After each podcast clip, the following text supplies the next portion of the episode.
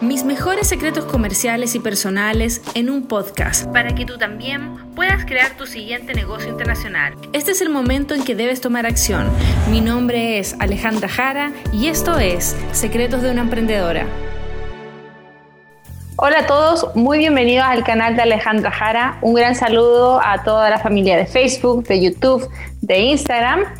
Y hoy día tenemos una entrevista muy especial eh, está con nosotros Sebastián, que es el director creativo de, se puede decir, del grupo de empresas y marcas que yo gestiono.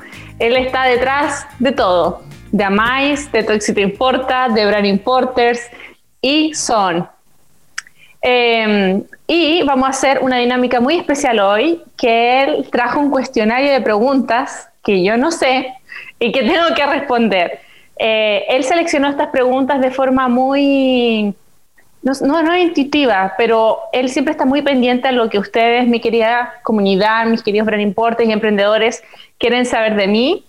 Y él trajo esta lista de preguntas con respecto a todas las consultas que ustedes nos van haciendo en semana, a sus emails, sus mensajes. Así que se va a dar, yo creo que un momento muy entretenido. Así que gracias Sebastián por tu iniciativa y bienvenido a este canal nuevamente y a la empresa ¿ah? que hace poquito formalizamos nuestra relación y asumiste ascendido como director creativo. Así es. Muchas gracias, Alejandra. Eh, aprovecho de saludar a toda la audiencia, que para los que no me conocen, eh, estoy claro, como decía Alejandra, estoy detrás de toda la identidad de Alejandra, cómo, cómo las gráficas se ven, cómo se ve ella y también el contenido de que también a lo mejor ustedes están escuchando en Spotify. Eh, así que yo soy el culpable de todo. Eh, ¿Cómo dices? El, que hace la magia, el magician, el que está detrás de bambalinas, el director que está dirigiendo todo el barco. Claro, yo hago que Alejandra se vea, pero.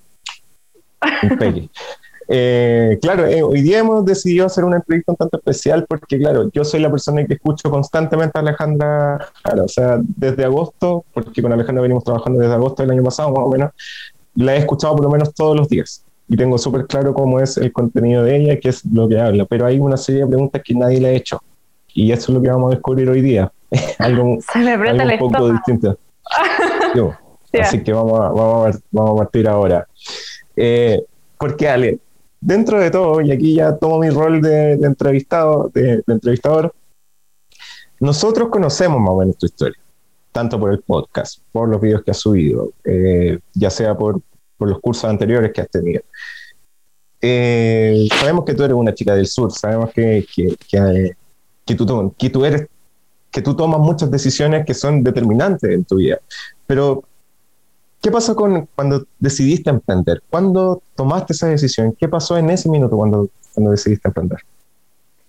Ah, wow, qué pregunta más interesante.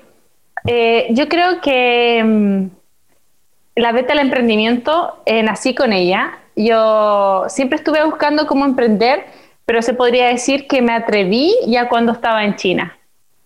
Porque mm, sentía que el cambio había sido tan grande culturalmente y en todo el sentido. Vamos a repasar ese tema cultural, podría ser la forma de comunicarme, eh, el lenguaje, la cultura, la comida, la forma de trabajar, la forma de hablar, la forma de actuar, de pensar.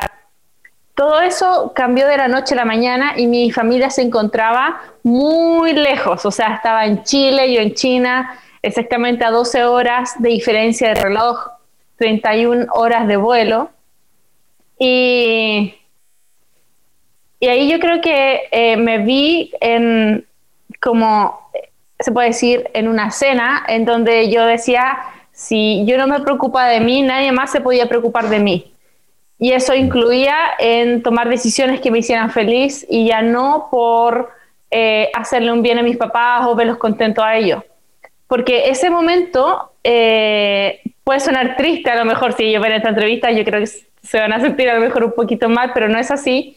Eh, yo, yo llegué muy lejos yo estudié incluso arquitectura, eh, tratando de cumplir un poquito eh, con ese, esa proyección familiar para no decepcionarlos a ellos. Entonces, cuando yo me llegué en China y me di cuenta de que no tenía que responderle a nadie más que a mí, que si yo no me hacía responsable de mí, no iba a generar más dinero para vivir bien, si yo no estudiaba, nadie me iba a hacer nada. Entonces, esa libertad y también un poquito de por supervivencia, se puede decir, me llevó a tomar las decisiones para emprender. Entonces, yo sí sabía, sí sabía que quería negocios internacionales, yo estaba en China y quería aprender a importar. Entonces, eh, tomé varios trabajos part-time con respecto a importaciones y dos, duré dos años, se puede decir como trabajo formalizado, y ahí yo dije, ya está, ya, ya sé lo que hay que hacer, y me lancé, se puede decir, como emprendedora, y formé una empresa que era de importaciones con marca, por supuesto. Eso siempre es lo que a mí me ha gustado. Eh, todo lo que era la manufactura o DM, eh, apoyaba, mi trabajo era como eh, apoyar a todas las personas, emprendedores que quisieran importar desde China con este, eh, importaciones con marcas, pero yo ayudarlos en el proceso, yo no les enseñaba.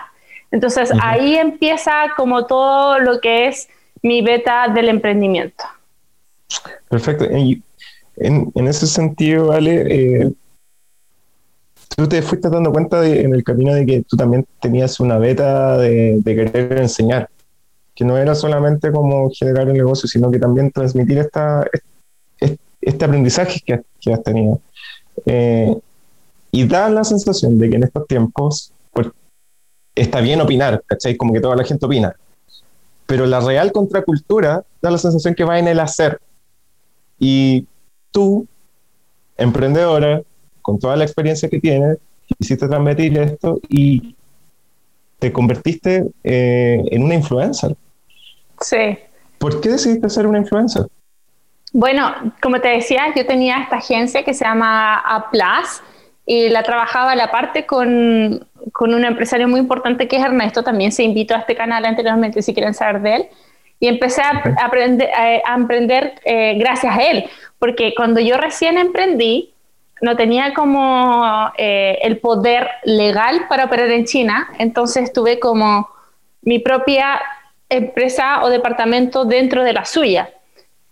Eh, y eso fue creciendo, pero dentro de mi inexperiencia, eh, por dármela así como, no, yo no puedo, no le voy a preguntar ni a Ernesto ni nada, eh, tuve una estafa muy grande.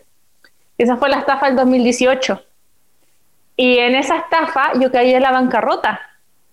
Fue súper duro, fue súper duro sentirse botada y abandonada en China.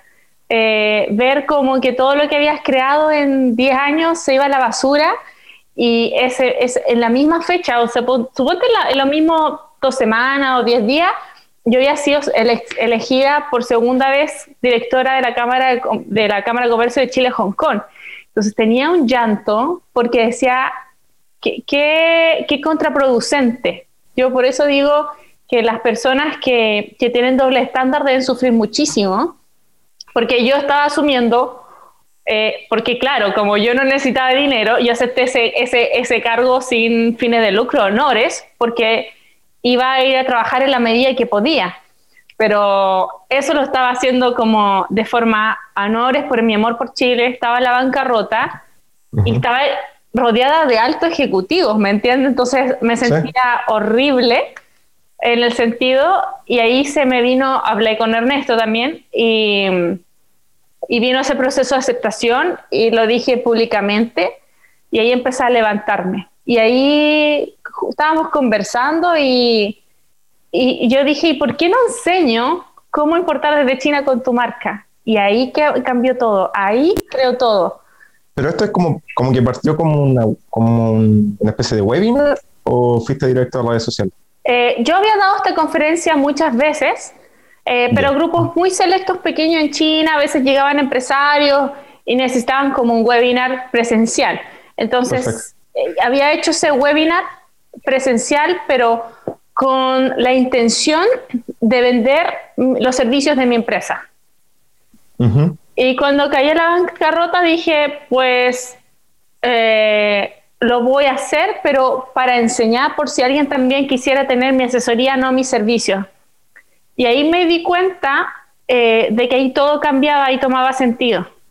de que todo lo que yo había pasado, la bancarrota, los muchos años en China, estar en fábricas, hablar tres idiomas, se combinaba perfectamente aquí.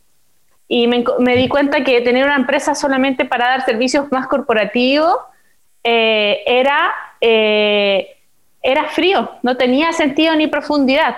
Incluso mi posición en la Cámara, yo la, la, la cambié. Antes era como una especie más diplomática de acercar empresas a China y ahora yo estoy 100% dedicada a ayudar a emprendedores pequeños a entrar al gran mundo que necesitan conexiones de mayores empresas. Entonces fue un cambio 360 en mi vida, eh, una transformación que duró un año, diría yo. Eh, ¿Desde, qué, año estamos hablando? De 2018. Desde, claro, de 2018. de 2018. Eh, exacto. Y, y en seis meses, con esos cambios que empecé a hacer de dentro hacia afuera, en la manera también que empecé a moverme los negocios, porque estaba todo eh, de la mano, eh, esto de la educación online me empezó a ir muy bien y, y me empezó a gustar, porque no ayudaba a una empresa, sino que a una persona que tenía una familia atrás, a una persona que, que podía realmente salir adelante y, eso es bonito, eso me llenó mucho más. Y ahí yo dejé todo lo que era como el servicio corporativo. Eh, dentro de todo, es, es como que eh, cuando nos conocimos, yo la verdad no entendía mucho qué, en qué consistía la, la pega que tú hacías. Como que incluso creo haberte, haberte lo mencionado, te dije, oye Alejandro, ¿sabes que quiero que seamos amigos? Porque como que necesitaba aprender eh, mucho de ti. Y me acuerdo que una de las cosas que también conversábamos y por lo que me doy cuenta, para ti es súper importante como el desarrollo personal, el ah, desarrollo personal propio, ¿cachai? Y lo sé de cerca, o sea, ahora que estamos trabajando juntos, como que eh, me has recomendado ciertas cosas, eh, a todo esto le mandamos saludos a Claudia. Ah, que, es una persona que tenemos en común, que nos ayuda bastante como en, ese desarrollo, pero también hay un montón de cosas que, que también son parte de esto, como, como cuáles, o sea, qué tan importante para ti también es el desarrollo personal. Sí, para mí el desarrollo personal es muy, muy importante y desde el quiebre que tuve el, el 2018 y en el 2020 se podría hacer con más fuerza, eh, yo lo incluía en mi vida como casi eh, el agua que tomo, como dormir, como comer. Eh, de hecho, vamos a mandarle saludo a Marcelo, eh, cuando nosotros nos conocimos, yo le dije, eh, yo no puedo estar a lo mejor más de dos horas contigo a la semana porque ocupo tres días a la semana para mi desarrollo personal. Y él quedó así como, pero ¿qué hace en tres días? Pero es que para mí es muy importante, es algo vital y, y no lo confundan la gente. Pero resulta que cuando uno es emprendedora, a nivel que yo lo estoy haciendo, que es en modo digital, en pandemia, trabajando con personas, eh, siempre buscando adaptarse a los cambios y no soy una persona que se adapte fácilmente a los cambios. Yo hace poquito me cambié de casa a Estados Unidos y si, yo siempre decía, si fuera una persona fácil de adaptarse a los cambios, hubiera bajado el avión como lo hace Marcelo y andar ahí con los amigos cerrando negocios, pero yo necesitaba dos días para sentarme a dormir y y caer en mí misma antes de afrontar el mundo. Entonces, básicamente a eso se trata mi desarrollo personal, a, descubrir las creencias que yo tengo, presentes o pasadas, eh, o alguna experiencia que no me permiten eh, cambiar rápidamente. Eh, y eso me permite también, siempre me, me, me, enfoco que me ayude a elegir puede sonar muy ambicioso, ¿ah? y todos me lo dicen que es muy ambicioso, la divinidad dentro de los negocios. Yo no creo que tengamos que ser eh, hippies, yo creo que se puede ser espiritual y tener un buen nivel económico.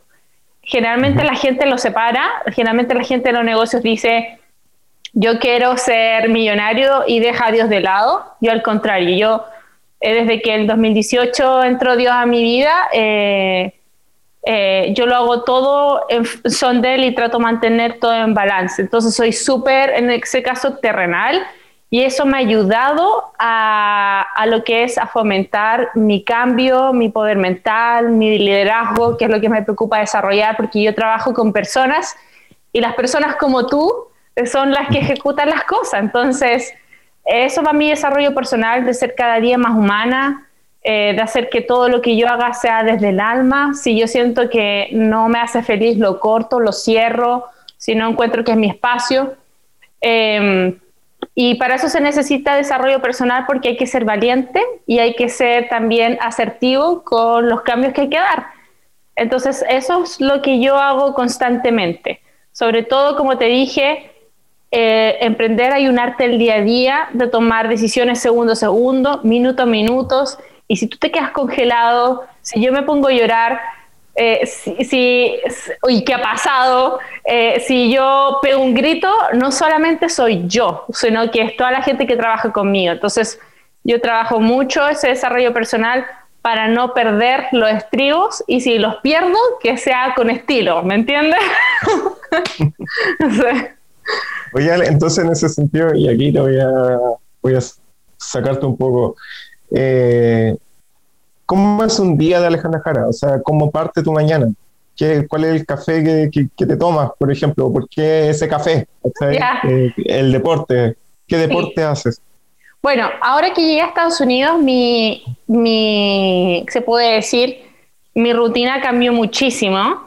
Eh, así que voy a hablar de esta. Yo antes tenía otra, otra rutina, otro horario, pero la verdad que por lo mismo, como yo trato, siempre trabajo mi flexibilidad, eh, voy adecuando un poco mi estilo de vida al, país que estoy. Yo antes vivía en China, después tuve un año en Chile y ahora llegué a Estados Unidos y son otras cosas, otros horarios. Entonces, básicamente yo me levanto a las 9, tomo, no, tomo café, tomo generalmente un bol de frutas con frutos secos y yogur griego. Eh, sí, se puede decir que mi dieta, no sé si la han escuchado, que se llama Real Fooder, que yo, yo me alimento solamente de alimentos que no hayan sido procesados. Eh, y eso me mantiene muy activa todo el día, eh, como muchísimo. A gente no se lo imagina de que yo como seis veces al día, y, pero todo muy natural. O sea, eh, no consumo ni harinas refinadas, ni azúcar, como mucha legumbre, ensalada, si es arroz integral, si es pasta integral, todo lo que no ven que haya sido procesado y que venga en su estado natural. Eso es lo primero. Eh, eh, mucha agua, y eso se podría decir que ayuda muchísimo. En la mañana trabajo fácilmente toda la mañana hasta las 2 de la tarde. Ahí almuerzo y empiezo lo que es como actividades más hogareñas o desarrollo personal, eh, dedicar algunas reuniones específicas que no se pudieron en la mañana. Día por medio hago deporte, yoga y salgo a correr aquí en Miami. Entonces, es como eso y dejo, como te decía, por lo menos tres días a la semana, que vendría siendo los lunes, los jueves y los viernes, a lo que es mi desarrollo personal, que me junto con personas que son, eh, se puede decir, maestras en ciertos temas que yo no he podido manejar. Ejemplo, tú conoces a Claudio, él es un maestro en romper creencias, Verónica, que está aquí, también estuvo, ella es en el manejo de emociones, cuando quedamos como en toda la que es la laceración interna, hago... Eh, entonces son todos este, estos temas que los voy combinando de manera muy bien. Y, y, eso, yo, yo este año me lo he tomado con mucho más calma porque antes pensaba que, que trabajando trabajar mucho se iba a llegar más lejos y después me di cuenta que no, que no, que al final eran que tenía que trabajar las horas de forma muy productiva y muy eficiente y ganaba lo mismo. Yo antes trabajaba 20 horas al día y ganaba mucho menos de lo que hago hoy día. Y ahí mm. todo esto se, se, rompió con este desarrollo personal. Yo creo que eh, quien quiera emprender, hay muchos emprendedores que se quedan atrapados trabajando todos los días, a cada hora y no saben cómo salir. El secreto está en eso, en hacer rendir eh, las horas de trabajo y también tener tiempo para, para ti. Si no, ¿de qué sirve emprender si la vida está pasando? Eso es como lo más importante. Exactamente. Y ya le, yo me acuerdo que uno de los consejos más valiosos que me has dado en este tiempo trabajando es como parte de tu día haciendo lo que a ti te gusta hacer. ¿Eso todavía lo, lo hace? ¿Es, una, es que, que, mantienes? Sí, absolutamente. Eh, antes de venirme a Estados Unidos, se puede decir, eh, hice, cancelé así todos los negocios que sentía que en un momento habrían sido buenos y no eran buenos. Eh, y en la mañana efectivamente eh, leo un libro mientras tomo desayuno. Yo no veo tele, escucho mucha música así y me tomo con realmente relajo la mañana. Las dos primeras horas para mí son claves.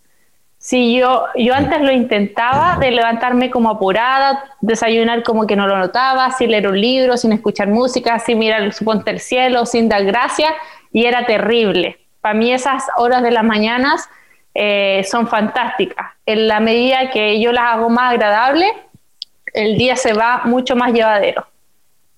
Claro. Oye, y la lectura para ti, eh, porque me he dado cuenta que tú eres una persona que lee mucho. ¿Qué es la lectura para ti? Eh, para mí la lectura eh, es hermoso. Eh, los libros yo siento que me han salvado la vida. muchas ¿Ah, personas, sí? porque lo que pasa es que, bueno, tú sabes, mis orígenes son súper humildes. Vengo de una familia bastante, se puede decir que vivimos muy simple.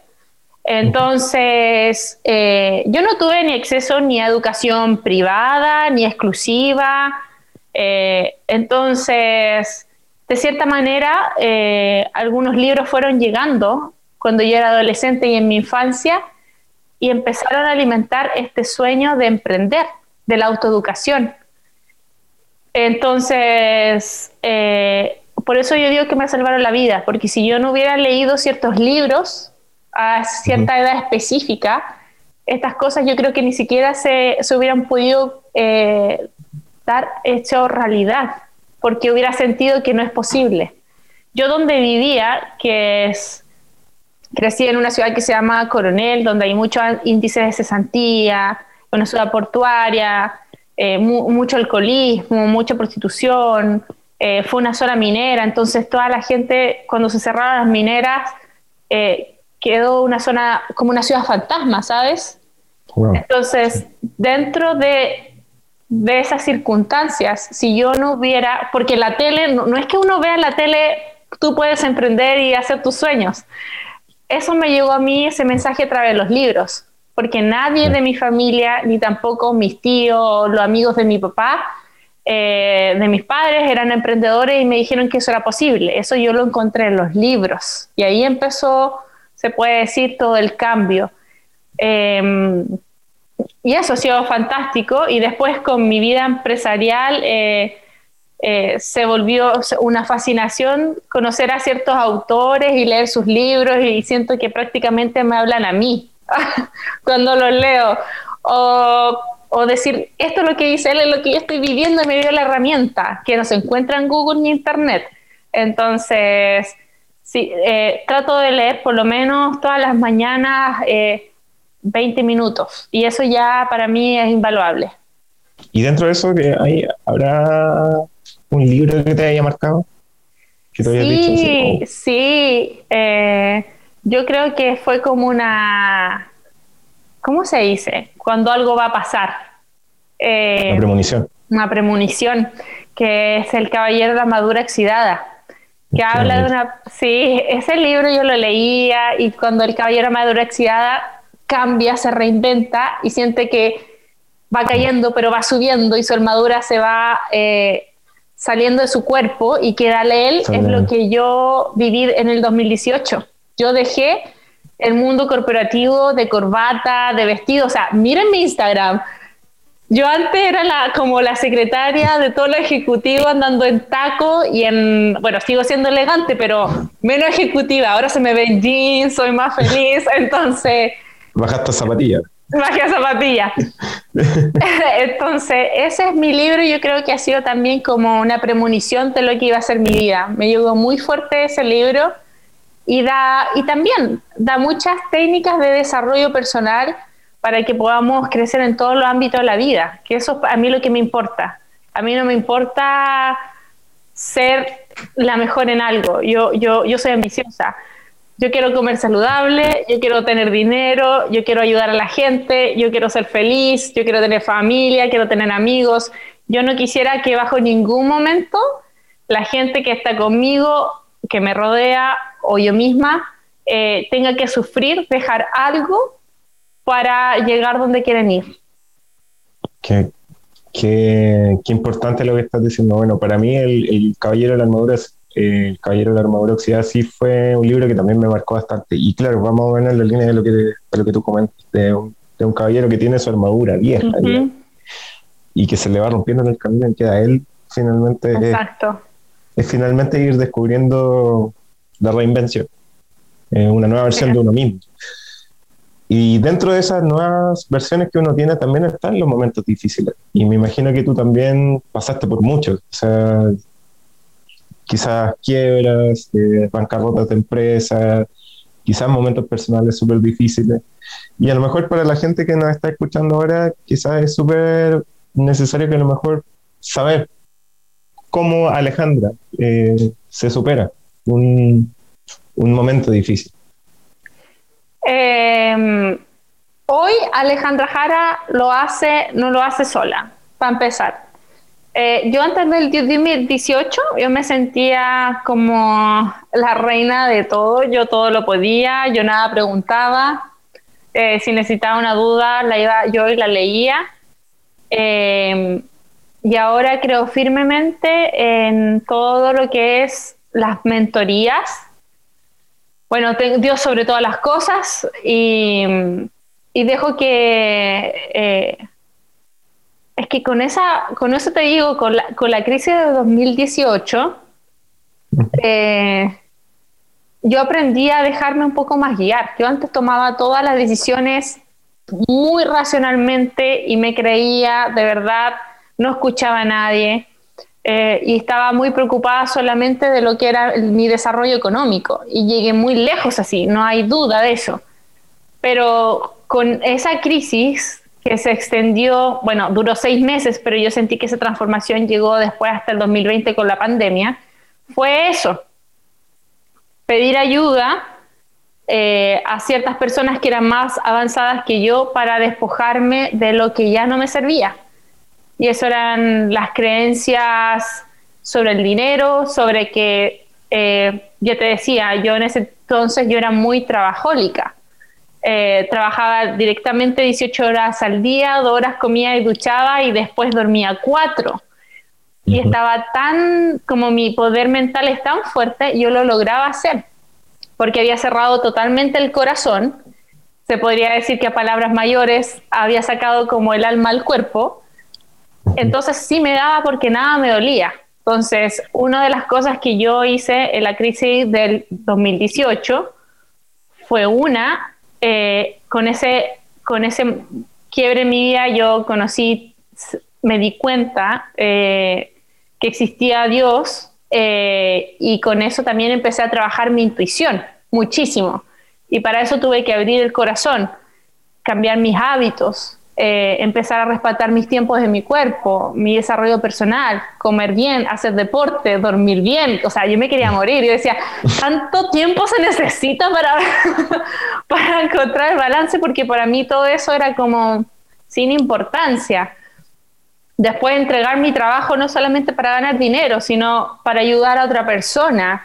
Después resignificar eh, todas mis quiebras y mis dolores, porque eh, tenía muchos dolores, pero después me di cuenta que, oye, es que con lo que yo viví dos años en China, he corrido tanta empresa, he quebrado tanta, que sé muy bien cómo importar desde China con una marca. Y ahí cuando yo dije, yo lo viví para contar y tomó sentido.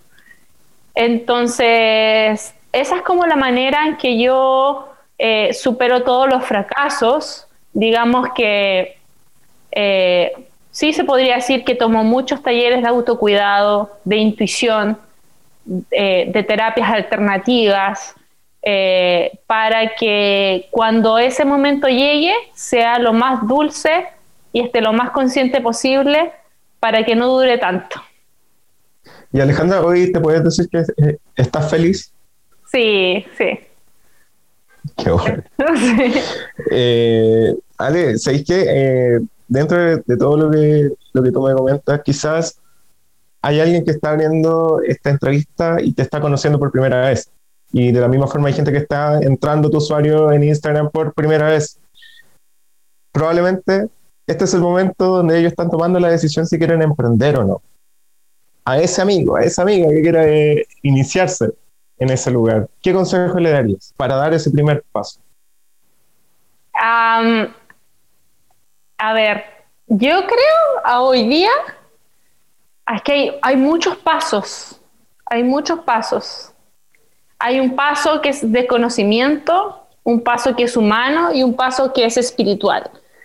Entonces voy a dar un consejo para, para cada uno de cada uno. Ya, me parece. un paso económico. En el paso económico, yo creo que tienen que saber las personas dónde están. Algunas personas pueden renunciar a su trabajo y otras personas básicamente van a tener que ser muy realistas y decir, no, yo no puedo renunciar a mi trabajo, pero sí voy a buscarme un trabajo alternativo o voy a trabajar después mi trabajo hasta que yo tenga la solvencia económica para dejarlo.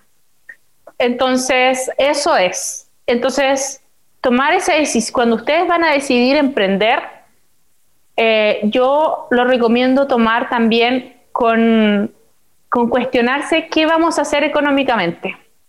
¿Vamos a dejar el trabajo o vamos a buscar un trabajo en paralelo eh, para juntar más dinero, más capital? ¿O voy a emprender en, en los fines de semana?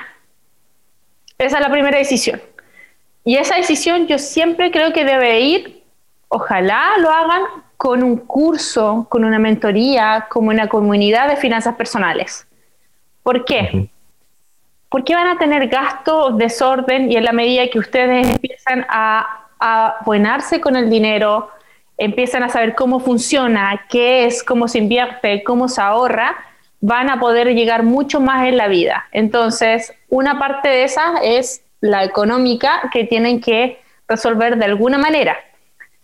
Eh, y básicamente eso se llama finanzas personales porque cada persona sabe muy bien eh, cuánto tiene que ganar para alcanzar el estilo de vida que quiere. Entonces, metas financieras y cómo lograrlo, el primer paso. Eh, ya, primero, un objetivo financiero. objetivo financiero. Perfecto. Cuestionarse cómo lo va a lograr, cuánto tienes que lograr, cuáles son los pasos para llegar ahí. El segundo es, eh, yo diría que es abrir el corazón. ¿Por qué? Eh, porque si una persona, porque esto fue lo que yo viví, yo antes creía que el fin era el dinero. Yo creía que el fin era el dinero pero resulta que ganas dinero y no sabes qué hacer con el dinero. ¿Ya? Yo, dice, yo quiero un, millón de dólares, pero para, y después lo gana y dice, pero ¿para qué yo lo quería? Y te das cuenta que eres feliz. Entonces, es muy triste.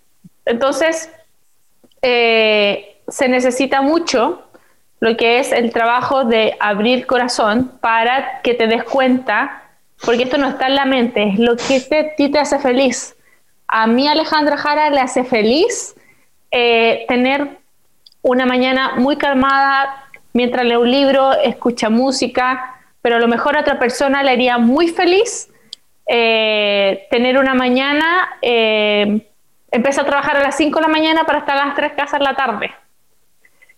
Entonces el emprendimiento pasa con a sincerarse y de aceptar y ver qué es lo que quiere uno y que generalmente va en contra del sistema que nos rodea.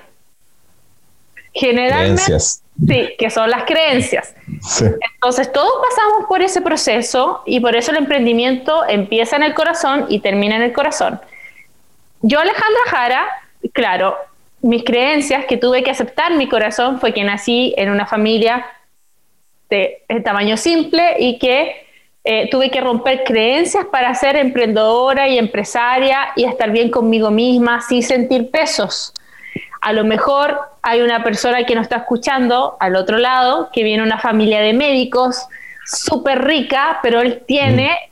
ese llamado en el corazón de querer eh, hacer, ser, no sé, chef de comida saludable y no sabe cómo salir de ahí. Entonces, hay que tener como esa, esa, el consejo es esa sinceridad de, abrir el corazón y escucharlo y, y, dejar de escapar de, no seguir. Y antes de, eh, perdón, y antes de pasar al tercer objetivo, tú, por ejemplo, dale, ¿con qué creencias te encontrabas?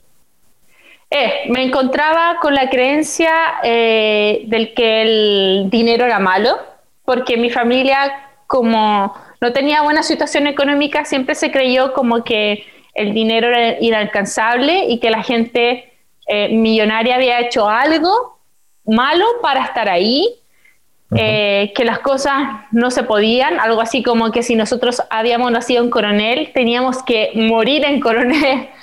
Y yo a los 21 años tuve que romper todas esas creencias para irme a vivir a China. Eh, la creencia de que si tú no eres de un lugar no puedes ser exitoso.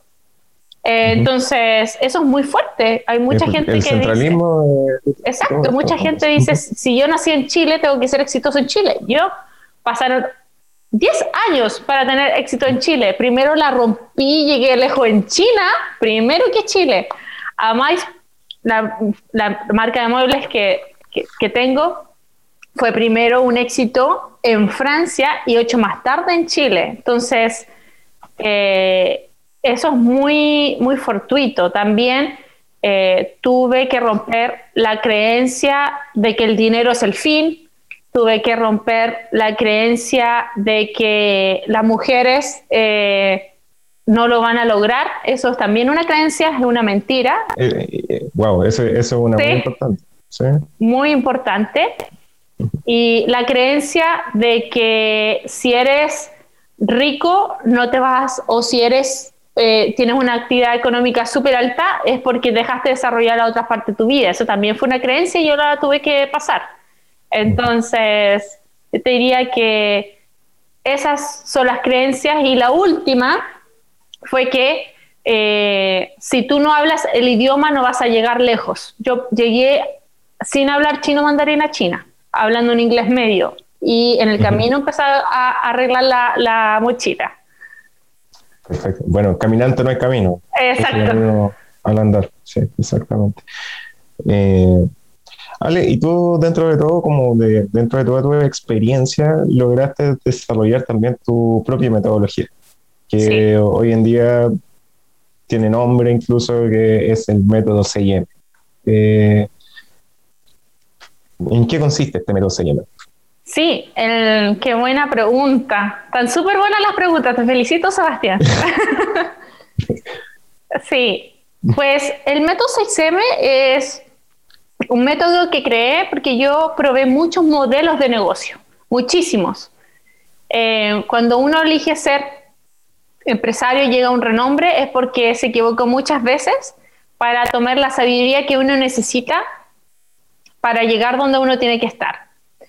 Y el método 6M es prácticamente eso. Yo probé tener tienda online, tienda física, eh, probé importar con marca, sin marca, productos eh, que serán top ventas, pero no me funcionaron. Y con de acuerdo a esa experiencia, llegué a esa metodología de 6M, que básicamente está compuesta de seis pasos, que es primero es mentalidad, mentalidad, porque yo siempre, como todos saben, para mí, si tú no tienes una mentalidad, un desarrollo personal adecuado, aunque llegara el mejor libro, el mejor mentor, si tú no tienes esa tierra fértil para hacer crecer algo, un modelo de negocio, un proyecto, nada sirve.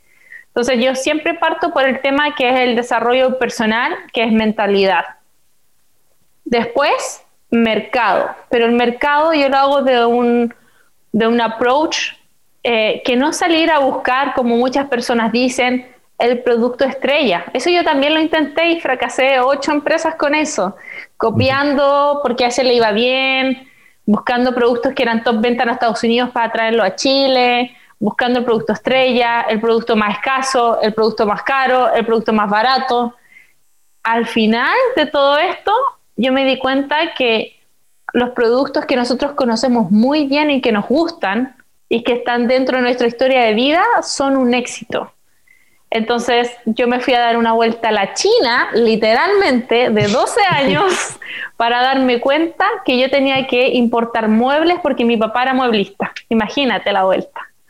Ah, perfecto. O sea, parte de tu historia también está en... Exacto, mi papá es... Mi papá es artesano, él es mueblista y yo intenté importar muchos productos, pero como yo conocía tan bien, o sea, yo no sé acerruchar ni martillar, pero sé muy bien cómo se hace un mueble. Entonces, cuando yo me metí a la fábrica y dije, voy a hacer un mueble con lo que, con lo que yo sé, funcionó. Y ahí nació el mueble y Tú sabes que es súper innovador y muy bonito y está muy bien logrado. Entonces, eso es mercado. Esa es mi primera M, que es reconocer cuál es el producto que a ti te gusta y está dentro de tu historia y que sabes muy bien cómo es para que puedas tener el éxito. Eh, luego viene lo que es la marca. Yo intenté mucho, mucho tiempo importar grandes cantidades de productos para venderlos muy barato el margen de ganancia es muy poco y basta que otra persona importe el mismo producto que ti, pero a un precio más bajo y te saca al mercado. Entonces, con todos estos negocios que yo hice, aprendí que cuando uno hace un producto exclusivo, con una marca, con un storytelling, con inspiración, eh, con ganas de ayudar a otra persona, con un sentido, esos productos se quedan en el mercado. Entonces, así yo definí que el mejor método de importación era con marca y ahí viene la cuarta M, que es la muestra. La muestra es simplemente que muchas personas también lo obvian, pero a mí me salvó muchos negocios.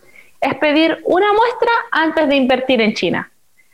Una muestra entendiendo de que, por ejemplo, ya tienen más o menos la idea, esa idea se va a la fábrica y la fábrica te dice, mira, esto es. Exacto. ¿Y qué se hace con esa muestra? Bueno, uno el sistema de muestreo dura varias veces, mucho tiempo. Yo generalmente eh, cuando comencé tenía que pedir alrededor de cinco muestras, ahora pido tres o dos. Pero básicamente primero pido una muestra sin ningún cambio a la fábrica como ellos lo tienen.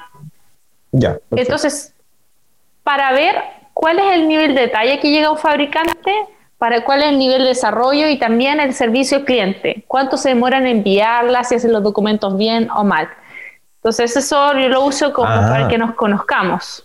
Perfecto. Entonces el sentido de la muestra no solamente pasa por el producto en sí, sino que también cómo responde la fábrica en el sentido de esa muestra. Okay. Así es, porque suponte que nosotros queremos hacer una importación de 10.000 productos.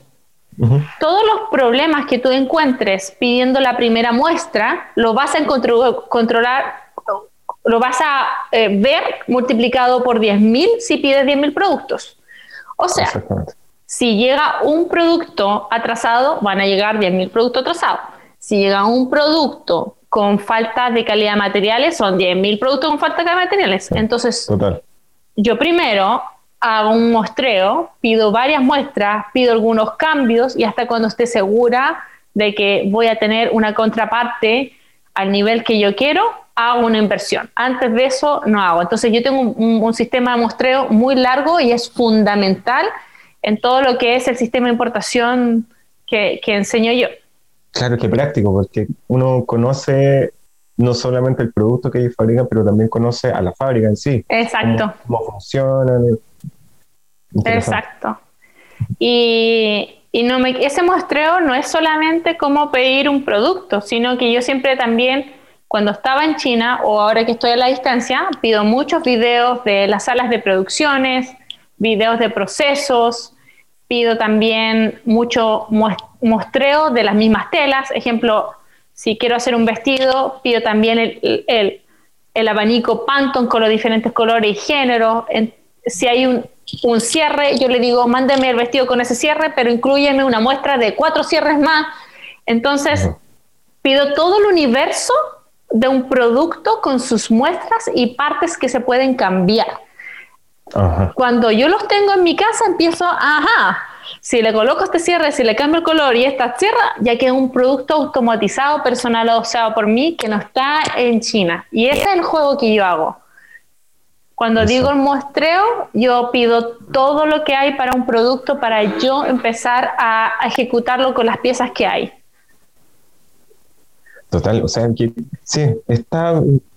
Es que sabes que tiene, tiene totalmente, tiene total sentido. Eh, claro, porque finalmente uno hace una primera inversión a escala, que es como una muestra, y que esto lo va a derivar a, algo mucho más grande, pero bajo la lógica, claro, de uno que no conoce el mercado, no se le habría ocurrido.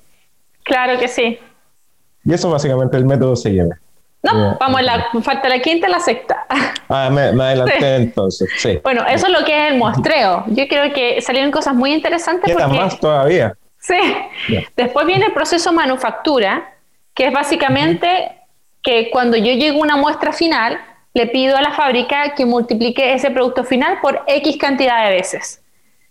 Y ese proceso de manufactura así de simple es, y, ahí trabajo también muy de la cerca con, con agentes de inspección en China, que yo básicamente, ellos van a, me representan a mi nombre, eso mis alumnos lo saben muy bien, eh, y hago presente a las fábricas mientras está manufacturando el producto. Esto es tremendo porque cuando tú estás presente en un proceso de manufactura, eh, con solo la presencia, que esté alguien con tu nombre ahí de pie, te dan prioridad, sale más rápido, hay menos atraso, podemos contar los productos que van saliendo inmediatamente de la producción. Entonces evitamos un sinfín de errores, de malentendidos y de atrasos. Esa es la M de manufactura. Y después viene la última M que se llama Marketplace. Yo intenté tener tienda física, pero bueno, eso fue, un, ahí fue uno de mis quiebras, se puede decir de negocios quebrados. Ay, pero y, en, la última M, o sea, no. sí. Eh, yo llegué al tema de Marketplace porque cuando intenté abrir una tienda, eh, me encontré que tenía que arrendar primero una tienda en el centro de la ciudad. Oye, esto estamos hablando de una tienda física una tienda física. Por eso no funcionó. Eh, entonces, una, tiene que ser un alto arriendo por harto tiempo, después hay que tener gastos por renovación, por capital humano, gastos comunes, seguridad, servicios comunes. Y al final, yo cuando tenía la tienda me quise morir porque con toda la plata que yo necesitaba para operar un mes, era así como dos importaciones de China. Entonces... Es mucho. Es mucho. Yo descarté las tiendas físicas el 2008. No, mentira, el 2011. Eh, ah, pero tú fuiste visionaria en, ese sentido, porque, por ejemplo, cualquier persona, yo te estoy hablando del año 2011, donde no estaba todavía tan desarrollado el tema del delivery, ni, Exacto. ni, los envíos, ni nada por el estilo. O sea, fue un riesgo, yo creo que en ese momento. Sí, pero en China era, todo era online. Y ahí yo me di cuenta por qué. A lo mejor en Chile todavía no llegaba la onda online, pero en China eh, se hacía ya todo online, todo te llegaba a la casa, estaba todo digitalizado. Em, y yo lo intenté hacer. Yo traté de abrir una tienda en Chile, pero los gastos operacionales son altísimos y todos esos millones se podrían gastar en marketing digital o en importar desde China. Entonces yo descarté los negocios físicos y, desde ese momento no invierto en nada físico. Claro, bueno, y para los tiempos que corren tiene todavía mucho más sentido. Exacto, así que qué bueno, porque si no, ya hubiera quebrado de nuevo la pandemia. no sé. No, es el momento de, el momento para todas las personas que a lo mejor no, no, saben qué hacer. Bueno, esto podría ser una salida y están las condiciones para hacerlo. O sea, ya todos manejamos el lenguaje, todos más o menos entendemos que, que, hay un delivery y que podemos hacerlo. O sea, ya no es tan difícil eh, pensarlo y, gestionarlo. Están las plataformas, están los lugares, entonces se puede hacer. Sí, se puede hacer. Y ahí también esa M, para terminar la idea, eh, yo también intenté muchas veces abrir una tienda online. Eh, lo intenté y fue lo mismo que tener una tienda física. Necesitas tener eh, una inversión muy alta para atraer gente a tu website. La gente que tiene que atiende su propia tienda online, tiene que tener un gasto súper alto en fotografía, una página web, tiene que pagar un sistema de ventas, de seguridad, tiene que también tener un equipo de diseño siempre atrás, tiene que tener una buena presencia en Google, un buen Instagram, un buen Facebook, eh, inversión de tráfico. O sea, es exactamente tan grande como la física. Entonces yo también lo intenté y también quebré ese negocio. Entonces, así me di cuenta que la tienda online, por lo menos en mi experiencia personal, no servía y ahí yo llegué al marketplace, que básicamente mis productos van desde China hasta las bodegas de los grandes distribuidores de diferentes países. ¿Cómo es eso? En el caso de Chile, eh, yo solamente viendo online para que nadie se confunda. Entonces, cuando yo digo que importo desde China hasta las oficinas de Sencosud, llegan a las subbodegas y ellos se encargan de enviarla al cliente final y mis productos aparecen solamente en Almacenes París Online, en Home Online, en Sodima Online. En México yo trabajo con Copel Online. En Perú estamos trabajando con Linio. Entonces, ah, básicamente... Ese, eso es un marketplace. Eso es un marketplace. Son shopping malls online en donde ellos se quedan con un pequeño porcentaje de venta, pero se encargan de todo. Eh, lo que sí, yo nunca dejo que ellos se encarguen de las fotografías, como tú sabes, porque encuentro que las hago mejor yo, pero ellos se encargan de mi, mercancía llega al puerto y ellos se encargan de venderlo. Y es mucho más fácil porque no tengo que invertir ni en marketing, no tengo que invertir ni en tráfico, ni preocuparme en los medios de pago, porque estas casas comerciales, ejemplo, Falabella, están tan bien, llevan tantos años ahí, que la gente llega sola a comprar. Lo único que tienes que preocuparte de tener una excelente fotografía, el producto en un excelente estado, una página web, no para comprar, sino para dar información del producto y con eso ya se vende y muy bien. Perfecto, perfecto. tiene, todo el sentido del mundo, de hecho. eh, Ale, y entonces, este método CIM nosotros lo vamos a poder encontrar en alguna parte donde poder rescatarlo o qué es lo que se viene para, para Alejandra Jara, porque ya con algo conocemos ya con lo que se venía antes, ya tenía un curso antes, pero ¿qué, es lo que se viene aquí a futuro? Claro, el método CISM ya se encuentra registrado y se encuentra disponible en todo lo que yo hago, que es Tu éxito importa, que es el programa, el entrenamiento en realidad que tenemos con Marcelo Borlando de 10 semanas sobre cómo importar desde China con tu marca. Eh, los dos hemos trabajado y él ha ayudado mucho a perfeccionar este método de importación y ahora lo más cercano es Brand Importers, que es básicamente una comunidad que va a estar guiada por mí, por Marcelo y por otros expertos.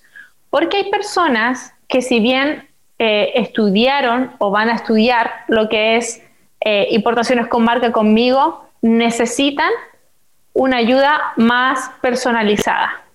Pero también necesitan tener, conocer a emprendedores, empresarios, eh, que están en la misma sintonía con ellos.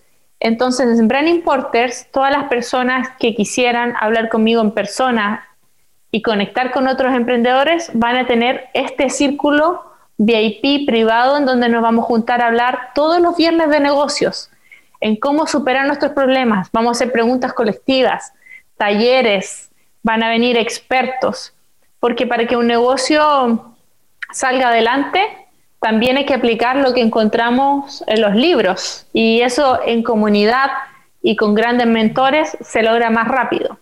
Exactamente, exactamente. Bueno, hay que hacerle una invitación a la gente que, bueno, pronto, eh, pronto creo que vamos, ya va a estar el lanzamiento de Branding Porters. Eh, para que se sumen, yo creo que es una bonita una bonita oportunidad. Está Alejandra guiándolos y también está Marcelo, que él se define como un antipublicista, más Marcelo Orlando, que en su historia tiene, tiene una, una cantidad de marcas, ha levantado, eh, ha levantado marcas por no solamente aquí en Chile, sino que a lo largo de todo el continente. Entonces es la oportunidad para las personas que quieran entender un poco más de, de este negocio, quieran emprender, quieran importar, sean guiados por personas que saben que, se manejan en el tema y, y, que realmente tienen, tienen un producto. Alejandra, por ejemplo, Alejandra tiene, tiene a maíz. Eh, y, y me imagino que no solamente será más, sino que serán otros productos mucho, eh, mucho más productos más adelante. Y Marcelo tiene libros escritos, ha dado charlas, entonces es eh, el momento para todas esas personas que quieran saber de, de meterse a, este, a estos cursos. Sí, muchas gracias Sebastián. Lo dejamos todos cordialmente invitados, abran importes, em, porque yo siento que em, efectivamente va a ser una oportunidad única a un precio único, porque estamos aquí para ayudar a todas las personas que están dentro de sus casas con teletrabajo y que no pueden salir a reunirse con una comunidad. Entonces va a ser algo muy accesible donde ustedes quieran que estén, no se lo pueden perder porque vamos a estar conectándolo no solamente con gente de Chile o del país que te encuentres, sino con todo el mundo de negocios que venimos aquí a formar eh, a Estados Unidos con Marcelo. Exactamente. Alejandra, para tomar este desafío, para que vean que ella comprometida con su trabajo, se fue a Estados Unidos a vivir. Ella estaba acá en Chile, tomó la decisión de partir, así que eh, es, es, bonito. Así que eso, una oportunidad para la gente. Que la tomen.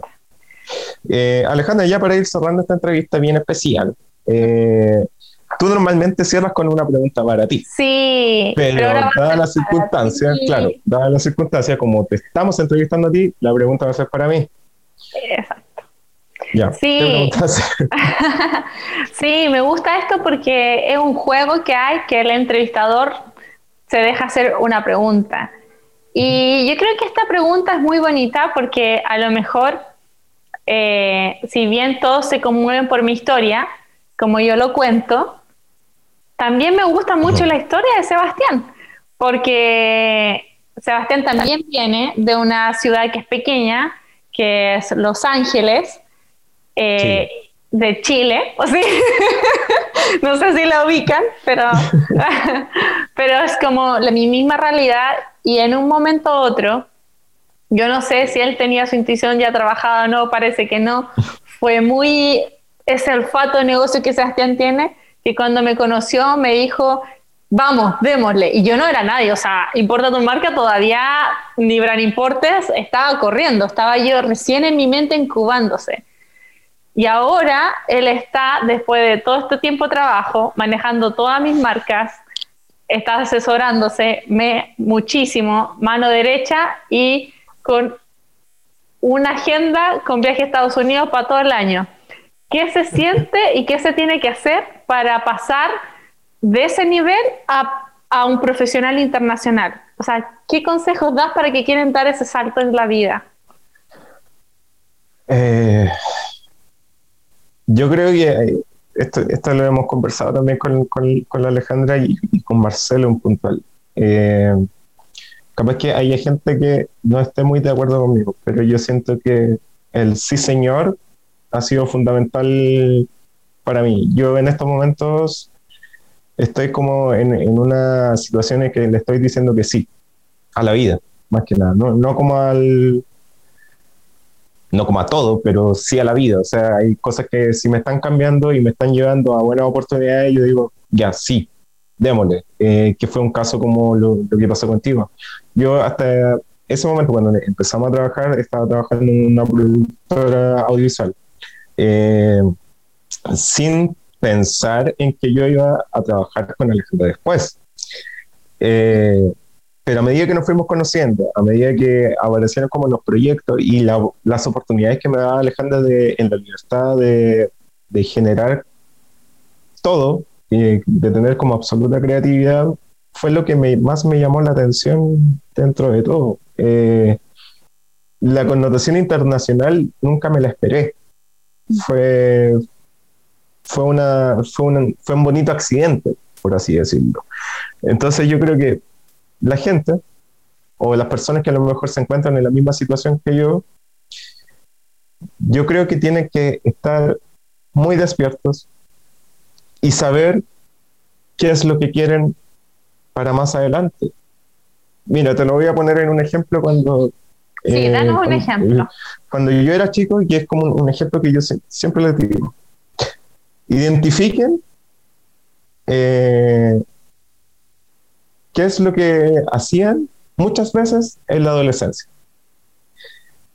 por ejemplo, cuando yo tomaba una cámara y cuando empecé a grabar videos, porque yo soy audiovisual de, profesión, eh, yo siempre tomaba una cámara de foto que grababa alrededor de un minuto y medio, eh, dos minutos, no más.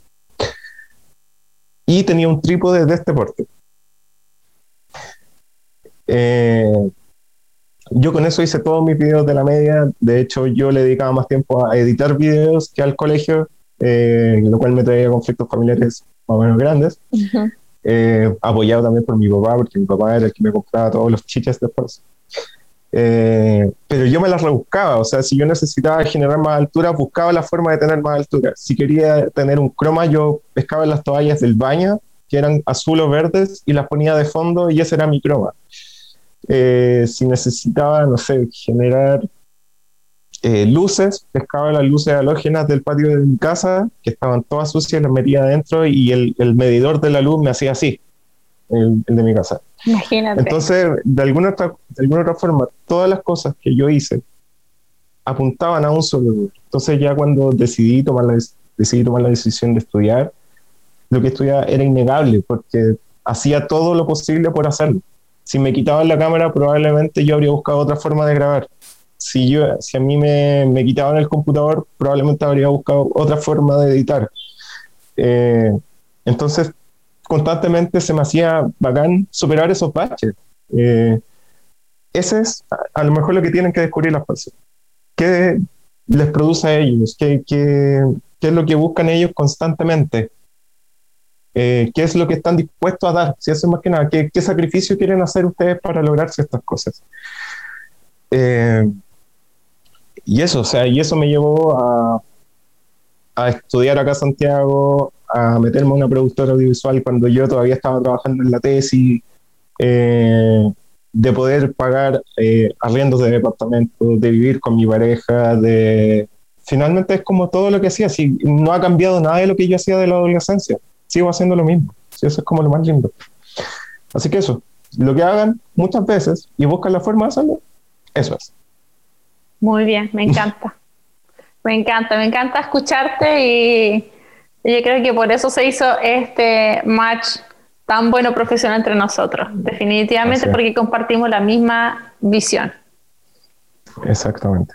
Así que eh, señores, yo creo que este tipo de entrevistas muy probablemente eh, la vamos a tener seguido. Esto es un experimento que estamos haciendo con Alejandra, donde yo estoy siendo más partícipe en, la entrevista. Yo estaba detrás de las cámaras, ahora estoy pasando hacia, adelante. Así que vamos a, probablemente nos vamos a encontrar hablando de otras cosas, pero va a ser una modalidad súper interesante porque ustedes conozcan más a Alejandro y también conozcan más sobre importación y todas las novedades también que se Así es. Y antes de cerrar, me había, esto puede sonar muy repetitivo, pero todas las personas que estos videos les hace sentido, que los compartan y apenas llegue su primera importación, su primera muestra, su primera carga, tómense una foto, etiqueten, etiquétenme en Instagram para felicitarlos, porque a mí nada me hace más feliz cuando ustedes me comparten las fotos con sus productos eh, y quisiera que todo el mundo se enterara de que tú también lo lograste. Así que mm, les reiteramos que la invitación para que estén dentro de nuestra comunidad Bren Importes y gracias Sebastián por estas preguntas, me encantaron y yo creo que 100% vamos a tener más de este espacio para que puedan enviarnos las preguntas que ustedes siempre me han querido hacer. Este espacio va a ser entre ustedes y yo a través de Sebastián. Exactamente, hagan saber, eh, hagan saber las preguntas. Esta, esta, entrevista va a estar no solamente en YouTube, acuerdo, sino que también están en redes sociales, en, en, Instagram, así que pueden hacer las preguntas ahí y nosotros las vamos recopilando y las vamos respondiendo. Así es.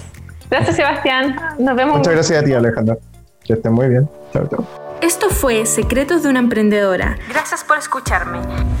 Comparte este podcast si te gustó y recuerda seguir a Alejandra Jara en tus medios sociales. Nos escuchamos la próxima vez.